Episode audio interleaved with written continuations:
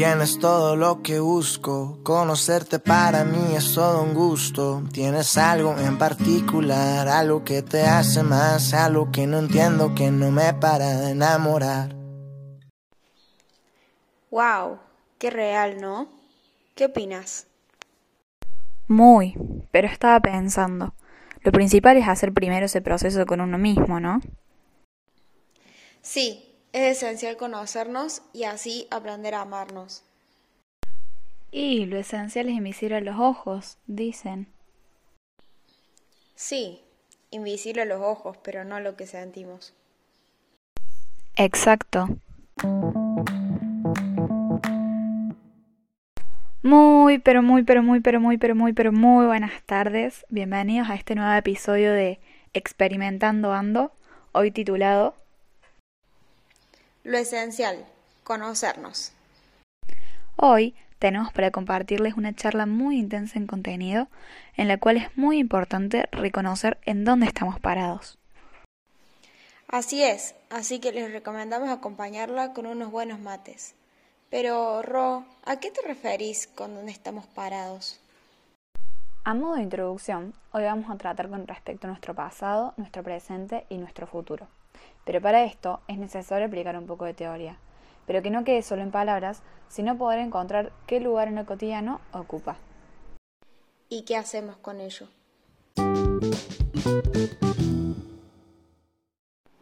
Siendo humanos, intentamos vivir para o por algo, que quizás no sabemos ni nosotros mismos qué es eso que nos mueve. Es importante reconocer cuál es nuestro ideal de vida, es decir, aquel valor que ponemos como centro de nuestra existencia, como así también nuestra misión, es decir, para qué vivimos. Así podríamos diferenciar este valor que nos identifica a cada uno del mundo material que está a nuestro alrededor permanentemente.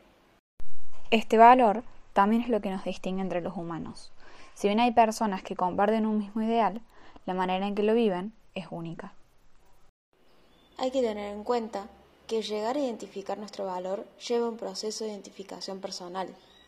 Empecemos por un ejemplo, así capaz queda más claro. Supongamos que se murió un familiar. Yo a partir de esto me siento vacía, no sé para dónde ir ni qué hacer con la tristeza que tengo. De alguna forma u otra, llego al punto en el que no aguanto más vivir así y decido cambiar.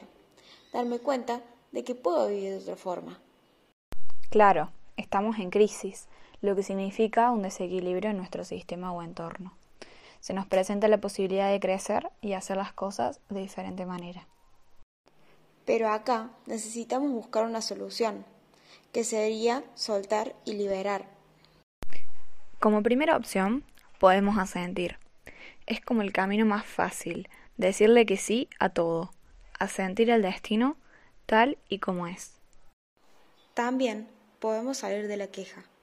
Sabemos que el sufrimiento es más fácil que la solución, pero de esta forma nos estamos oponiendo a la vida. Por lo contrario, si no nos quejamos, buscamos el bienestar, lo cual nos lleva a sentir la vida y de esta forma agradecer por tenerla. Por último, está el agradecimiento, que por ahí es lo que más nos cuesta, pero es lo que debemos hacer. Tomar la vida como un regalo, sin pagar por ello. De ahí surge la fuerza, la grandeza y la alegría. Bueno, bueno, suficiente de analizar cómo solucionarlo.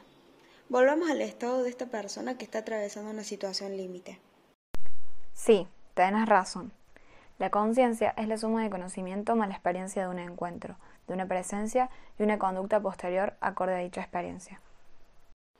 Teniendo eso en cuenta, en este caso, la persona que pierde al familiar se encontraría en una conciencia alterada. Esto significa que esta persona vive para afuera y empieza a desatender su interior. Además, cree que lo importante de sí mismo, pero también del resto, es lo que se tiene, se logra, en vez de lo que llegan a ser. Por eso, en este vacío que puede encontrarse alguien a partir de una situación límite, en este caso que se muere un familiar, podemos encontrar la forma de salir de esta situación. La impotencia me da una sensación de basta, y así pienso otra alternativa. Todo esto me ayuda a tomar una decisión por cambiar o un darse cuenta. Aunque también hay otro camino, que es la admiración por alguna persona que tenga conciencia integrada. Podés ver que vive de otra manera, de la cual te gustaría vivir. Esto también puede influir con tu ideal de vida. Al admirar a alguien, puedes admirar su para qué vive e intentar ponerlo en el centro de tu vida también. Pero, ¿qué es la conciencia integrada? En este nivel de conciencia, la persona comienza a guiarse por la calidad, dejando atrás la cantidad. Se rige ahora por sus valores y entiende que el éxito es en función del ser. Pone primero su persona y si fracasa, no lo ve como algo que lo defina, sino como un aprendizaje. Empieza a ser consciente de los valores que quiere poner en el centro de su vida. Y así comienza a descubrir su ideal de vida. A partir del descubrimiento del mismo, podemos ver la forma de llevarlo adelante. Una vez que alcanzamos la conciencia integrada, inevitablemente hay algo que nos va a incentivar a seguir creciendo como persona, por la notoria mejoría que hubo en nosotros mismos. En este momento es cuando podemos apuntar hacia la conciencia ampliada. Cuando voy en busca de incorporar ese valor que me mueve, no voy a pensar en el resultado, Voy a vivir y sacar algo positivo de todo el proceso hasta encontrarlo. Es más, quizás ni siquiera llegue al resultado, pero aprendí en el proceso, y eso es lo que me importa. Al mismo tiempo, comenzamos a fluir desde lo que nos nazca. Vemos al yo como un todo. Es decir, si yo crezco como persona, es para poder ayudar y compartir al resto. Se dice que es como una entrega de amor activa. Uf, el amor. Qué temón. Jesús ordenó amar a sus enemigos, dicen. Sí, pero decirlo así es muy crudo. Tenemos que darle unas vueltas primero. Estuve leyendo sobre el amor. Los griegos usaban distintas palabras para expresar el verbo amar. Por un lado tenían el amor sexual, erao, el amor familiar, estergo, el amor de amigos, fileo, y el amor caritativo, agapao.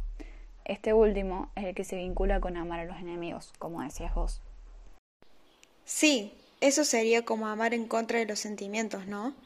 Es decir, amar y dar sin tener en cuenta el afecto que le tengamos al otro. Pero de igual forma, creo que falta un amor que es el más esencial para poder desarrollar los otros, el amor propio.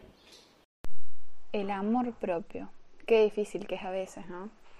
¿Quién no se sintió mal alguna vez y sus amigos les dijeron, tenés que amarte como sos?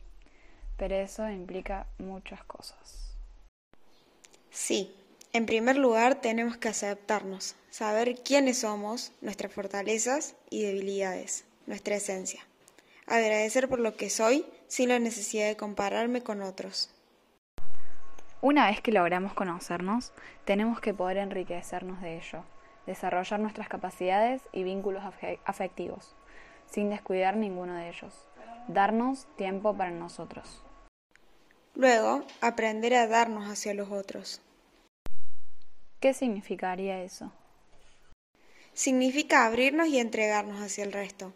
A veces creemos que no nos pueden ayudar porque no nos entienden al cien o no viven lo que nosotros vivimos.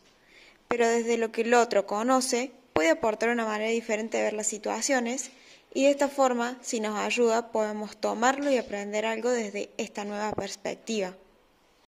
Claro, y no cerrarnos nuestra versión y pensar como siempre solemos hacerlo. ¡Se me cayeron las monedas! Uy, ¿dónde están ahora?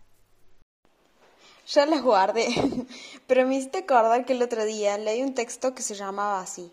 ¿Dónde están las monedas? Justo. ¿Y de qué trataba ese texto? Contaba una historia sobre personas a las que los padres les daban las monedas de diferentes maneras y en diferentes momentos, representando las herramientas que los padres nos brindan. Pero me gustó mucho, porque hablaba del agradecimiento hacia ellos, ya que de alguna forma u otra dan lo mejor de sí, y aunque a veces no sea lo que necesitamos o lo que esperamos de ellos, es lo mejor que les nace, les nace dar de ellos mismos, teniendo en cuenta su historia de vida y experiencias pasadas. Uf, qué fuerte. Y así también formamos nuestra historia de vida, a partir de nuestros orígenes y lo que nuestros padres nos dan. Claro, aprendiendo tanto de lo que nos gusta y nos sirve, como también de lo que no estamos de acuerdo, pero lo tomamos como un aprendizaje. Sí, tal cual. Si nos ponemos en su lugar y nos interesamos por escuchar su historia, sus motivos, podemos tener compasión hacia ellos, entendiendo sus acciones. De esta forma, lo que venga de su parte que quizás no nos agrade, en vez de enojarnos por ello, podemos comprenderlos y tomarlo, o simplemente dejarlo pasar. Exacto. ¿Qué temas os tocamos hoy? Deben estar cansados ya de escucharnos, pero por suerte ya terminamos. Sí, lo que nos queda es recomendarles que si están pasando un momento difícil en la cuarentena y quieren escuchar unas palabras de apoyo, busquen en YouTube a Pilar Sordo, que deja un hermoso video que puede ayudar a muchos. Este fue todo el episodio de hoy, gracias por escucharnos y esperamos que hayan podido pensar un poco en ustedes y tratar de encontrar sus valores y dónde están parados. Y los despedimos con un tema de Vicéntico, llamado Los Caminos de la Vida.